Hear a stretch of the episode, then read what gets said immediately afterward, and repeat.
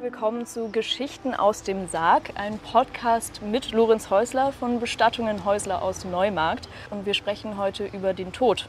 Und vor allem wollen wir auch die Angst vor dem Tod nehmen. Erste Sache, wir sind nicht im Studio wie normalerweise, sondern wir stehen hier auf dem Johannesfriedhof in Nürnberg. Warum denn eigentlich die Location? Der Friedhof ist an und für sich wunderbar. Die Örtlichkeit mitten in so einer Großstadt, das ist ja wie ein Museum praktisch im Freien, würde ich sagen. Dann sind hier ja Menschen begraben, Menschen, die eine Seele gehabt haben. Die Seele entweicht ja, wenn wir sterben. Zum Teil sind sie vielleicht noch da.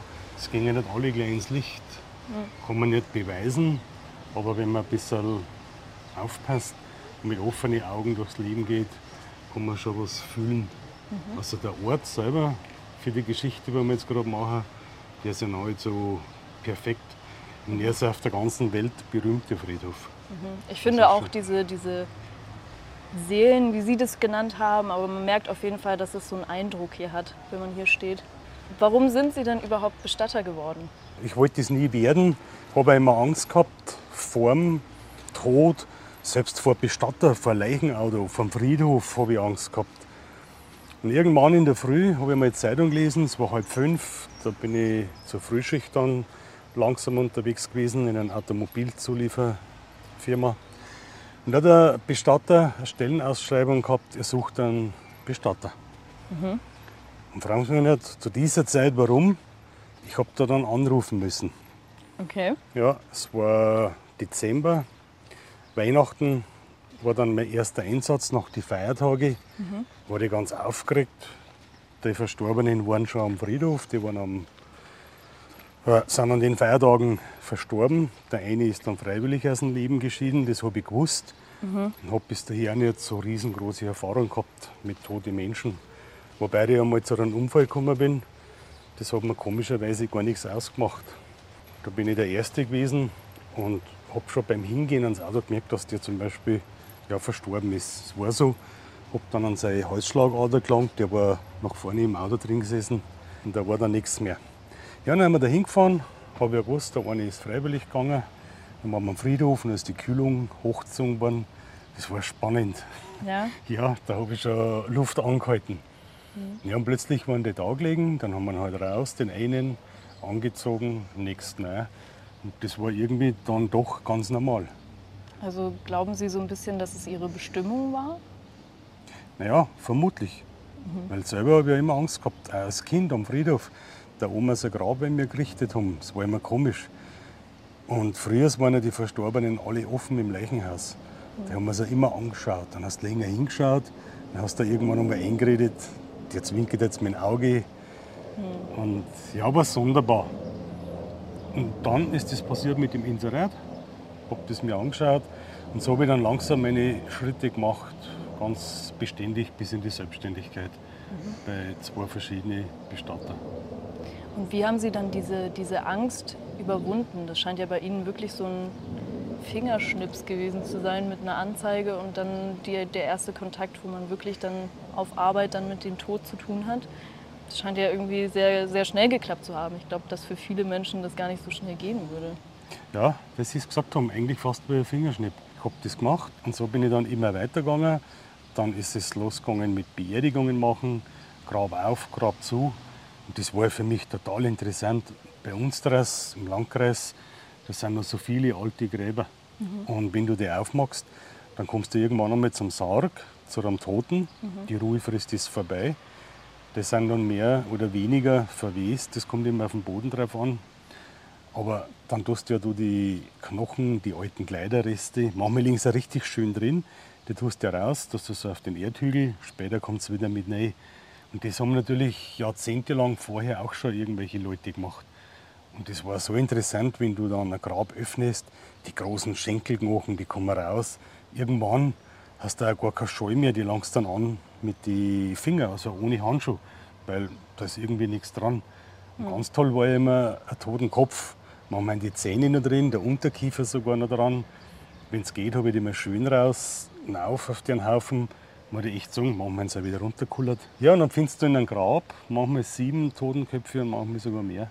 Und es wurde früher einfach aufeinander Ja, du, wenn jetzt hier da das Grab, wenn wir das anschauen, dann machst du hier die Kiste, den mhm. Überbau, dann tust du das ausheben, die Erde wird da gelagert, mhm. später kommt der Sarg rein und die Erde kommt wieder zurück. Und alles, was da drin ist, Kleiderreste, Knochen, früher hast du da hin und wieder mal einen Goldschmuck gefunden, einen alten Ring mhm. oder auch einmal Zähne, sowas. Aber das habe ich immer wieder mit rein. Was muss man denn grundsätzlich so als Bestatter können? Was ja eigentlich immer das Gleiche ist, wenn die Leute zu uns kommen, ins Büro, dann sagen sie ja, der Opa ist gestorben, die Oma, wie auch immer. Dann sind schon ein bisschen erleichtert, dass der Schritt gemacht ist. Dann setzt man sich hin und dann kommt man immer ins Gespräch. Und mhm. fast alle sagen da dann im Schnelldurchlauf die Geschichte der letzten Jahre. Mhm. Immer krankheitsgeprägt, fast immer krankheitsgeprägt, was das für ein Leiden war. Und ganz zum Schluss halt ist schon manchmal heftig, ja, was die mhm. Leute heute halt erleben. Und es ist ja so, auch wenn es mich betrifft, sowas erlebst du nicht jeden Tag. Das erlebst du von mir aus alle Jahrzehnte einmal. Mhm.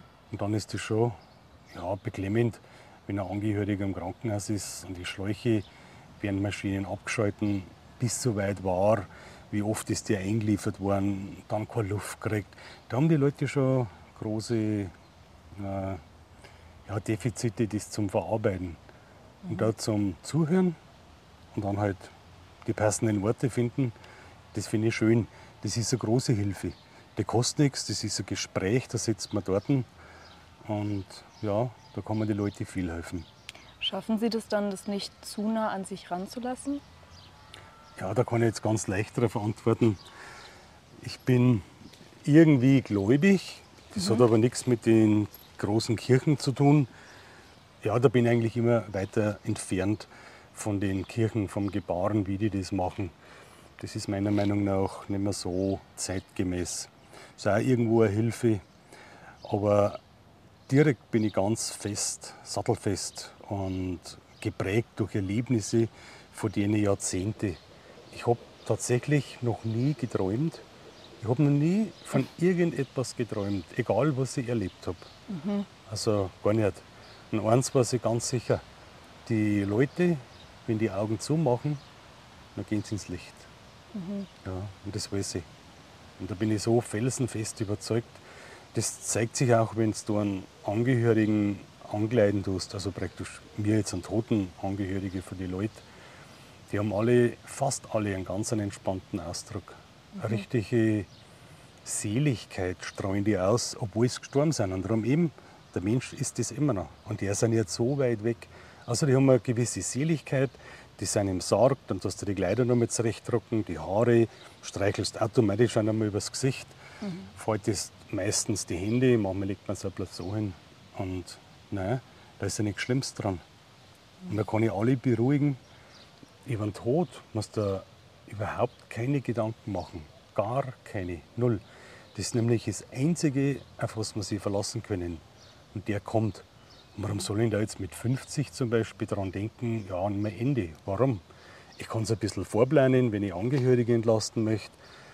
Aber kommen tut es. Und ich habe halt festgestellt, es musste immer passen. Ob einer mit 35 gegangen ist, mit 60 oder mit 90, es ist egal. Der Tag kommt, da kannst du dich darauf verlassen, du musst dir keine Gedanken machen, ein gutes Leben einigermaßen führen, so gut es halt möglich ist. Und da brauche ich nicht einmal unbedingt viel Geld. Ein gutes Leben kann ich haben, wenn ich einen Spaziergang im Wald mache, zum Beispiel. Mhm. Bedeutet dieser Satz, der Tod kommt für Sie auch so eine, so eine Erleichterung, das Leben wirklich aufs Volle ausschöpfen zu können, weil man weiß, es ist irgendwann vorbei? Manchmal schaffe ich das, dass ich 14 Tage ein bisschen bewusster lebe, dass man sagt, okay, nicht immer für jeden gleich da sein, dass man das auch ein bisschen verteilt, die Aufgaben. Aber mei, der eine lebt so, der andere kauft sich am liebsten zehn Wohnungen und ist glücklich und ist, lebt total verharmt und in sich gekehrt. Ob das zielführend ist für, weiß ich nicht, ob das der Lebenssinn ist. Der andere, der hat halt gern ja, Autos, der andere Motorräder, der andere, ja, jeder lebt da, der andere geht gern in Wirtschaft jeden Tag. Das gefällt jetzt in einem nicht. Was Leben bedeutet, das muss jeder für sich entscheiden. Also ich lebe es sehr gerne. Und das Leben ist ja schön. Wir haben es jeden Tag mit Leuten zu tun. Da sind Nette dabei, dann haben weniger Nette dabei, dann haben andere dabei, die stehen sich selber im Weg. Warum auch immer. Die können dich runterziehen, wenn du das zulässt. Und das muss man halt lernen im Laufe des Lebens.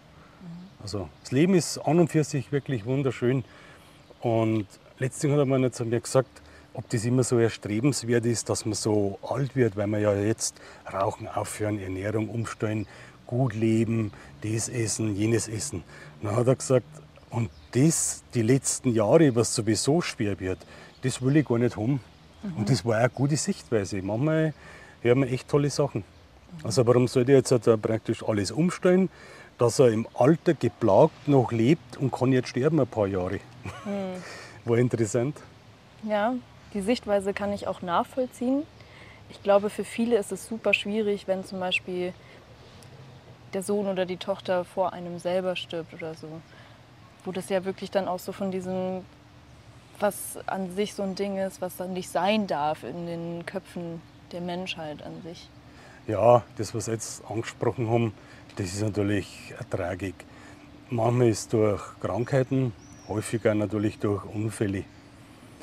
Und da, kannst du wirklich bloß eins machen, dass du einigermaßen versuchst, in dem Moment, was mit diesen Leuten zusammenarbeiten darfst, dass du da ein paar Worte findest. Manchmal ist weniger, da sogar mehr. Mhm. Und selbst denen musst du irgendeinen Trost geben. Und das äh, geht auch, das ist aber von Person zu Person. Die Mutter ist anders wie der Vater. Der Vater kann mit dem Wort was anfangen, die Mutter da gar nichts. Das ist für uns, also für den, der das praktisch macht, total schwierig, das muss ich schon sagen. Und da müssen wir sich ja nicht unterhalten. Äh, Wenn du ein Kind verlierst, glaube ich, das ist, ja, da bist du gezeichnet fürs Leben. Mhm. Da brauchst du schon ein ganz gutes Gemüt, dass du überhaupt einmal rauskommst und dass dann vielleicht das so siehst, irgendwann sehe ich ihn wieder. Mhm. Und wenn man die Hoffnung hat, geht es vielleicht ein bisschen. Ich wundere mich manchmal selber, wie die Leute da zurechtkommen. Mhm. Also das ist schon schlimm obwohl ich ja wirklich gefestigt bin, weil ich weiß, du gehst ins Licht, auch der, wo mit 28 von mir jetzt verunglückt ist. Da darf man seine persönliche Meinung dann ja nicht drüber stellen über das Ganze, das ist schwierig. Wie viel Zeit haben Sie dann wirklich für die Personen, wenn die zu Ihnen kommen? Eigentlich so viel Zeit, wie notwendig ist. Mhm. Für mich gibt es kein Zeitgefühl mehr, schon länger nicht mehr. Ich mache meine Arbeit total gern. Und ich mache das auch am Sonntag früh gern, ich mag es auch am Samstagabend gern. Wenn die Leute kommen und es passt einigermaßen, dann habe ich da keinen Zeitdruck. Mhm. Und man kann da nicht vor dem Ding sprechen. Es hat sich die letzte Zeit sehr viel geändert, muss ich sagen. Mhm. Manchmal bin ich im Bett, dann überlege, ob ich da das Richtige gesagt habe heute, ob ich das Richtige gesprochen habe. Vor 20, 30 Jahren war das tatsächlich anders, das Gefühl. Der Umgang mit den Verstorbenen. Da ist die Uhr irgendwo stehen geblieben und es hat sich alles um den Verstorbenen gedreht. Mhm. Heute rufen die Leute an, sagen, ja, der und der Sterbefall ist, möchte mal melden, mhm. aber wir können heute nicht kommen, frühestens morgen Nachmittag. Und das hat es also gefühlt vor 20, 30 Jahren eigentlich fast nicht gegeben. Ausnahmen gibt es immer. Aber das ist heute schon gang und gäbe, dass die Leute ganz anders mit dem Tod umgehen. Ja, und dann kommen die tatsächlich einmal einen Tag oder zwei später und machen das. Manchmal hat man den Eindruck, dass sie irgendwie abgeklärt sind. Mhm. Und darum eben, manchmal liege ich im Bett drin, dann weiß ich gar nicht, hat man da jetzt das Richtige gemacht. Mhm. Manchmal kommst du da irgendwie gar nicht so vor, wie dass du jetzt da was gemacht hast. Haben Sie das Gefühl, dass Sie dann einen gewissen Zeitdruck ausgesetzt werden? In Zeitdruck habe ich, das ist dem Leben praktisch unserer Gesellschaft geschuldet. Du musst ja heute, jeden musst du da irgendwo praktisch fragen. Wenn wir ans Krankenhaus hinfahren, es gibt viele Krankenhäuser, da kann man gar nicht einfach so hingehen. Da musst du anrufen, brauchst einen Termin. Mhm. Ich sage jetzt einmal in Nürnberg zum Beispiel Nordklinikum. Mhm. Dann muss ich den anrufen, dann kriege ich mehr Uhrzeit und dann bist du so einen gewissen Druck ausgesetzt, mhm. dass du wirklich um die Uhrzeit dort bist. Dann hast du aber Straßensperrungen, dann hast du eine Baustelle, ja. dann bleibt ein Auto stehen. Und das ist eigentlich der Druck. Oder dass du in ein Amt rein musst. Da ist wirklich so, wenn jetzt zum Beispiel das auf Mittag ist, da hast du keine Chance. Ja. Dann kannst du zwei Stunden warten, bis die wieder kommen. Das ist eigentlich ein Zeitdruck. Ja. Und Beerdigungen selber, wenn die angesetzt sind, zum Beispiel Feiern, Beerdigungen an und für sich, Erdbestattungen, auch Feuer, die Uhrzeit steht ja und dazwischen musst du was anderes tun, dann kommt ja wieder was dazu, dazu. Und ich bin eigentlich ein Mensch, äh, ich kann nicht schlecht Nein sagen. Ich will manchmal rausgehen vom Haus, dann stehen Leute vor der Tür, die brauchen jetzt gerade wirklich, äh, ja, zumindest aufgefangen werden und ein paar Worte. Mhm. Dann mache ich das auch noch, obwohl ich eigentlich schon wirklich weg müsste. Mhm. Weil ich dann manchmal zum Ziel komme, ist das ganz interessant. Aber die Hilfe kommt auch wieder von oben her, vielleicht auch von den Seelen, dass die sagen, so, wenn wir jetzt ein bisschen mit dazu, da kann sein, ich weiß es nicht. Also Zeitdruck ist häufig da.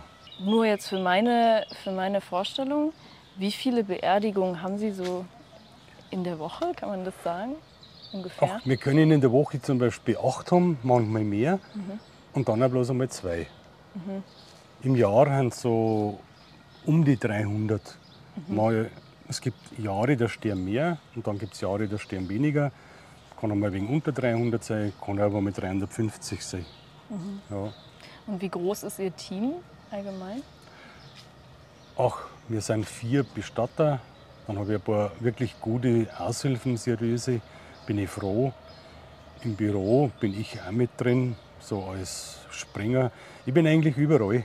Aber nicht ein bisschen. Das, was ich mache, mache ich dann schon intensiv. Mhm. Ja, im Büro haben wir zu dritt.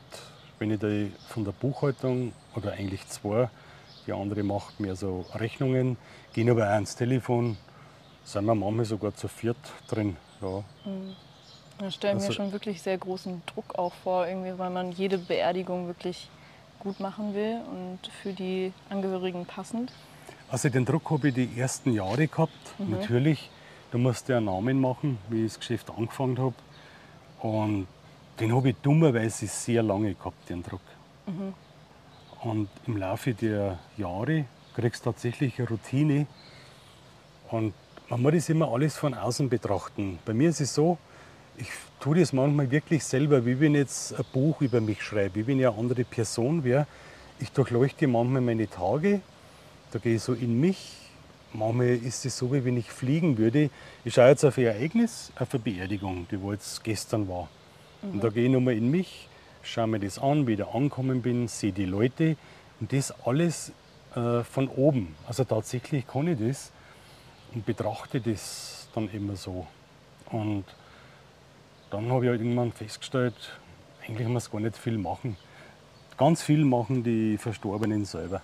Mhm. Da passieren Dinge, Wörter, manchmal nur einzelne Wörter, manchmal auch Sätze, wo die Angehörigen dann fast zu weinen anfangen, manchmal vor Traurigkeit, manchmal vor Freude. Mhm. Und meist ist jetzt schön. Das hat mein Mann immer gesagt. Oder das unser Sohn. Mhm. Ein Beispiel mit dem Leichenauto haben wir einen Verstorbenen geholt in Österreich, das verunglückt. Mhm. Dann waren wir halt da am Friedhof, dann sieht er das Auto und Mai hat gesagt, da haben sie meinen Baum Freude gemacht. Das war so ein Autonarr, der, wenn das jetzt sehen wird, ja, und es musste so sein, dass ich genau das Auto, das Leichenauto gehabt habe. Wir haben ja mehrere. Mhm. Und das ist schön. Und das sind keine Zufälle, das sind Fügungen. Und das ist für mich jedes Mal der Beweis, dass die Verstorbenen mittun. Die wollen ja nicht alles. Manchmal sagen die Angehörigen irgendwas und im Eifer des Gefechtes wird es, ich sage jetzt einmal nicht vergessen, sagen wir mal untergehen. Mhm. Und im Nachhinein war es dann sogar gut, weil die Leute echt schon gesagt haben, ach wissen Sie, das haben wir doch auch gesagt, aber haben wir dann gesagt, das war viel besser so. Also mhm. ganz interessant. Ich glaube, die ganzen Seelen, die Verstorbenen, die wirken da in einem größeren Maße mit, dass die sagen, das will ich, dass er nicht vergessen wird, kriegst wieder einen Hinweis, dann fällt wieder so ein Wort, oh mei, da haben wir jetzt gar nicht dran gedacht. Ja, das ist ja ganz wichtig. Und das machen alles die Verstorbenen. Mhm. Und dann habe ich festgestellt, dass der mir helfen. Und darum ist der Zeitdruck immer besser geworden, immer weniger, weil es einfach läuft. Verlass dich auf die göttliche Fügung und alles läuft. Und mit diesem schönen Fazit kommen wir zum Abschluss der ersten Episode. Dankeschön, Herr Häusler. Ja, ich sogar Dankeschön.